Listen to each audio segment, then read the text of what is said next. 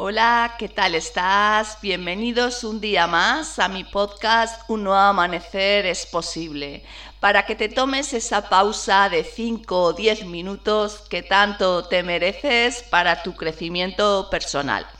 Hoy voy a tratar la dependencia emocional y cómo superarla en 5 pasos. Vamos allá.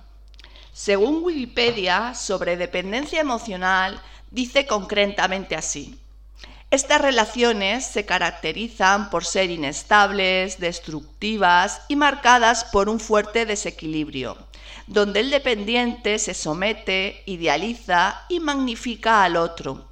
Para el dependiente, esta situación afecta de forma negativa a su autoestima y así como a su salud física o mental Pese al malestar y al sufrimiento que, la relación les cause, se sienten incapaces de dejarla, siendo los intentos nulos o inútiles. Una nota muy característica de la dependencia emocional, coloquialmente hablando, podríamos definirlo como un enganche, un enganche a alguien, bien sea en la pareja, amigo, pariente, etc. Si bien es cierto que en el mayor índice de casos ocurre en las relaciones de pareja. ¿Por qué se da tan a menudo la dependencia emocional?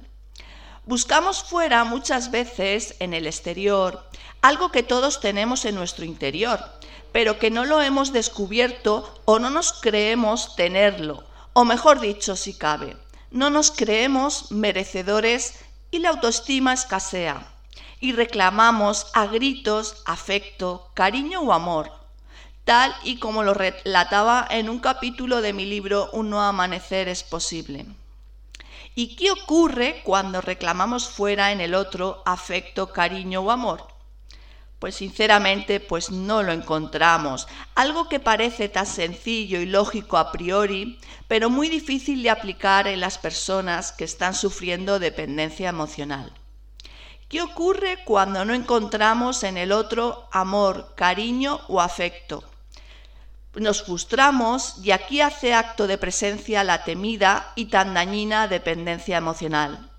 Cada vez necesitaremos más de las migajas afectivas del otro y las reclamaciones hasta límites insospechados, pudiendo perder lo más valioso que es la libertad interior, nuestro poder personal.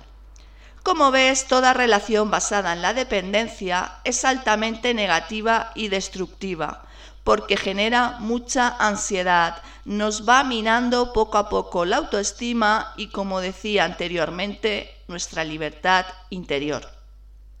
Creo importante destacar hasta qué punto ha podido condicionar a que se dé la dependencia emocional, los medios de comunicación, las películas, el mito del amor romántico, todo ello nos ha generado confusión sobre lo que es realmente el amor. John Lennon no pudo expresarlo mejor. Dijo, nos hicieron creer que cada uno de nosotros es la mitad de una naranja y que la vida solo tiene sentido cuando encontramos la otra mitad. Sentido cuando encontramos la otra mitad. No nos contaron que ya nacemos enteros, que nadie en la vida merece llevar a sus espaldas la responsabilidad de completar lo que nos falta. Quiero que ahora te grabes a fuego que, si existe dependencia emocional, brilla por su ausencia el amor. El amor no se reclama, existe o no existe. Ahora sí te voy a ofrecer cinco pasos para superar de una forma sencilla la dependencia emocional y para que recuperes así tu libertad interior. Vamos allá. Primer paso y muy básico. Amate a ti mismo, a ti misma. Sí, tal cual. No es egoísmo, es invertir en ti y tu salud emocional. No olvides que tú eres lo más importante. Si uno no está bien, difícilmente puede ofrecer y dar lo mejor de sí mismo. Cuando uno no está bien consigo mismo, ¿qué va a traer o qué tipo de relación va a encontrar? Seguro que lo has adivinado. Exacto. Lo más probable, por no decir lo más seguro, es que atraiga personas y se vea uno inverso en relaciones caóticas y donde se da la dependencia emocional. Así que desarrolla tu autoestima desde ya. Segundo paso, disfruta de tus momentos de soledad. ¿Quién dijo que la soledad, cuando es elegida, es mala?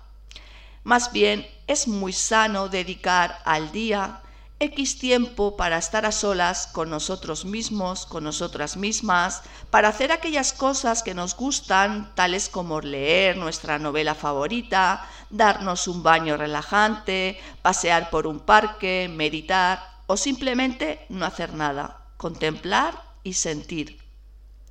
Tercer paso, apúntate a algo nuevo, algo bastante relacionado al anterior, hacer lo que nos gusta, pero esta vez con más gente. ¿Qué tal apuntarse a aquel curso que nunca lo hiciste por miedo o por el que dirán, pero te entusiasma solamente de pensarlo?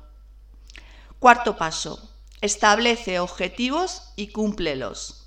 Márcate objetivos. Al principio, con uno o dos es suficiente, pero cúmplelos. Comprométete a llevarlos a cabo y ves tachándolos de la agenda verás qué satisfacción. Y quinto paso, aprender a decir no. Muchas veces decimos sí a eventos, a favores de otras personas, que en sí mismo están muy bien, pero que muchas veces el decir ese sí equivale a renunciar a nuestros deseos o no hacer lo que queríamos hacer. Recuerda, solamente podemos dar cosas positivas a los demás cuando primero nos las damos a nosotros mismos. Y hasta aquí el audio de hoy. Espero que os haya gustado, que os ayude y si creéis que puede interesar a algún conocido o amigo vuestro, no dudéis en compartirlo. Y nada más por mi parte, desearos un muy feliz día y mandaros un abrazo gigante. Hasta el próximo audio.